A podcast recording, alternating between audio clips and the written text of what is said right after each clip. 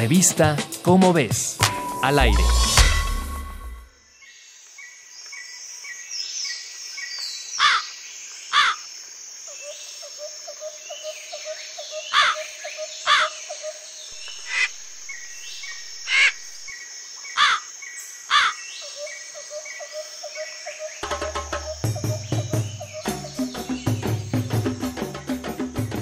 La historia plantea que el Homo sapiens emigró desde África hace entre 130.000 a 90.000 años, donde los viajeros llegaron solo hasta los bosques del levante mediterráneo.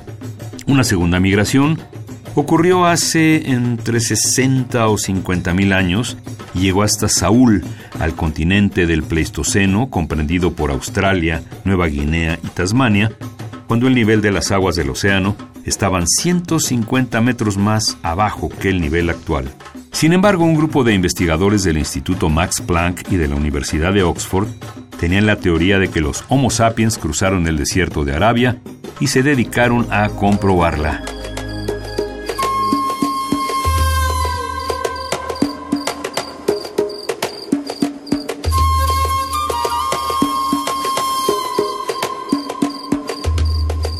Por más de una década trabajaron en la zona desértica sin encontrar más que cientos de herramientas de piedra y huesos de animales que no comprobaban concluyentemente que pertenecieran a Homo sapiens.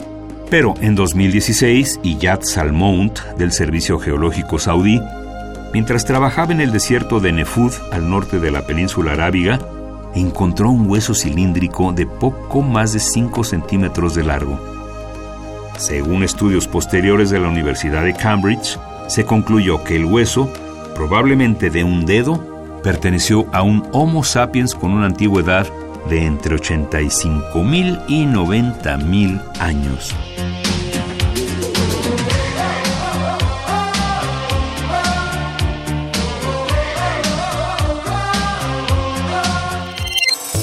Revista Cómo ves, al aire y corre a buscar tu revista Cómo ves, el mundo de la ciencia al alcance de tu mano.